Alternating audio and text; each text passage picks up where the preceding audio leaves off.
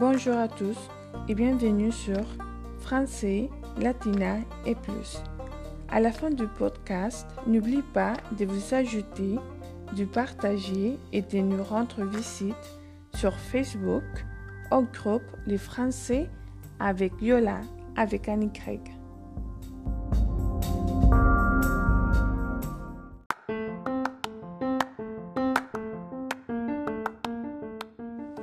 Aujourd'hui, nous continuons à lire la page 157, chapitre 12 du livre Amour d'Élise et bénéfices d'Élise Birsky. Avec des amis, demanda-t-il, une lourde sceptique dans les regards. C'est toujours risqué. Peut-être, mais tout est dans la manière dont on s'organise. J'aimerais en discuter avec toi pour que tu me dises ce que tu en penses et si ça peut fonctionner. Ce fut une grosse déception pour Irène de découvrir que Marjorie ronflait. Elle passait la nuit, étendue dans les noirs, à écouter ces ronflements sonores qui gâchaient le silence, évoquant l'ambiance d'un atelier de réparation mécanique. Marjorie, la nuit, Amish, les jours. Ce n'était plus des vacances. La ferme, Marjorie, mets-toi sur les côtés. Après avoir vaguement marmonné, Marjorie obéit, mais les ronflements reprirent des plus belles dans un registre différent. Encore des sornettes. Cette idée qu'il faut être sur les dos pour ronfler. Pensa Irène en s'élevant. Elle alla à la fenêtre et fit coulisser les baies vitrées, puis sortit sur les balcons. L'air était doux et sentait les pins et les odeurs de la journée. La lotion a bronzé, les fumées encore identifiables des plats servis au dîner, l'air salé de la mer et la poussière sèche de la canicule. L'océan s'attendait sombre, insondable, éclairé par des reflets de lune.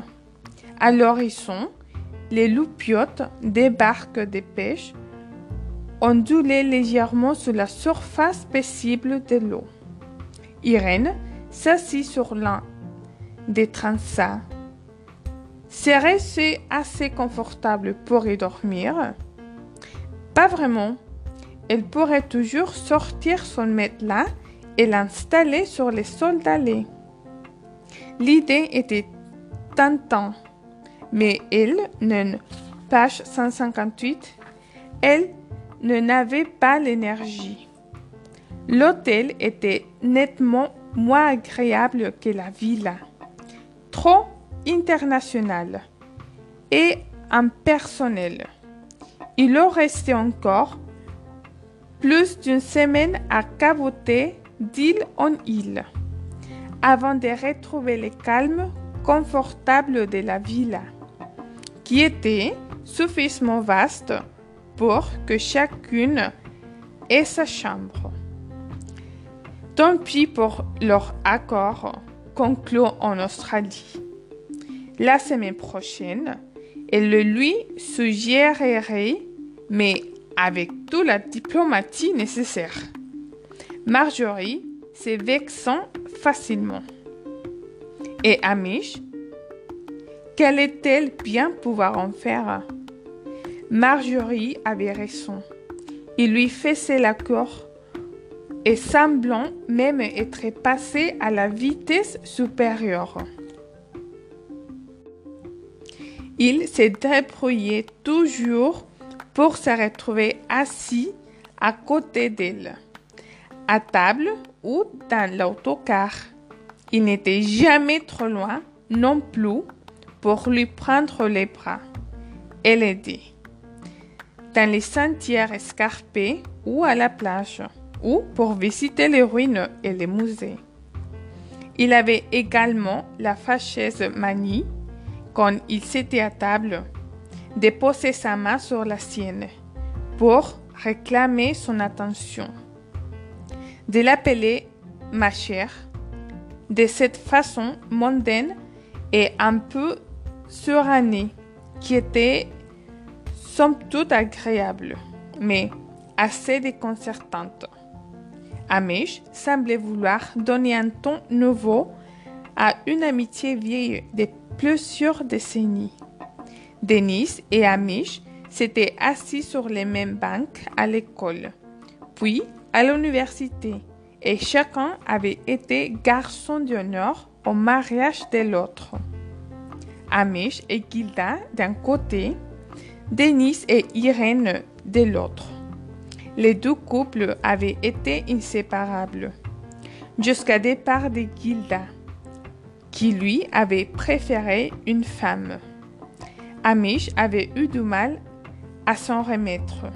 Quelques années plus tard, il s'était remarié avec, page 159, avec une petite bonne femme du nom de Célia, que ni Irène ni Denis ne supportaient. Il s'était alors légèrement perdu de vue.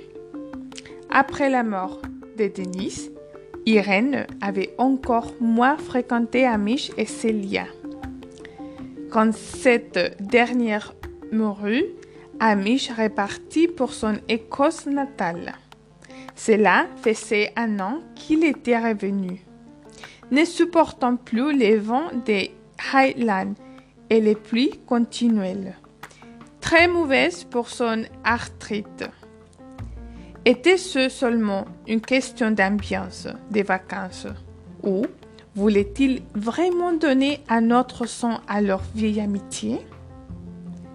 Elle vivait seule depuis si longtemps qu'elle s'imaginait mal de devoir partager sa très chère solitude.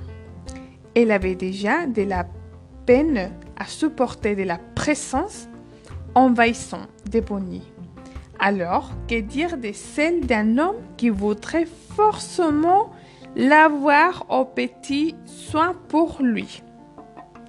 Quelque temps après la mort de Denis, Irène, qui avait un peu plus de 60 ans, avait accepté de sortir occasionnellement avec d'autres hommes de son âge.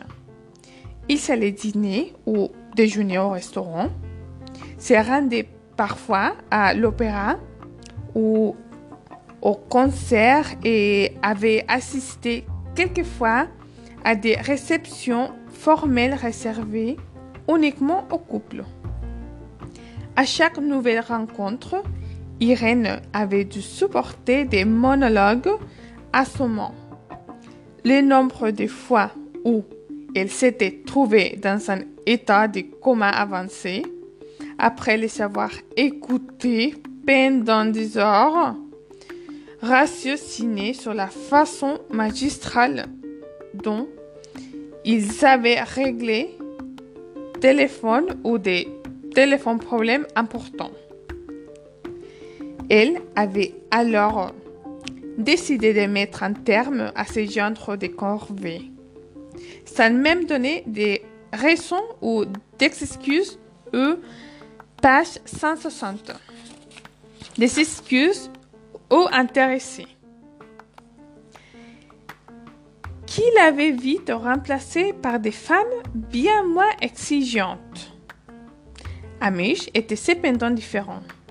Il était loin d'être ennuyé, il avait cultivé l'art d'écouter, mais également celui de parler, ce qui était assez exceptionnel. Irène serait heureuse de l'avoir pour amis, mais les restes On ne sait pas encore. C'est tout pour aujourd'hui. On continue demain par la suite. Bonne journée à tous.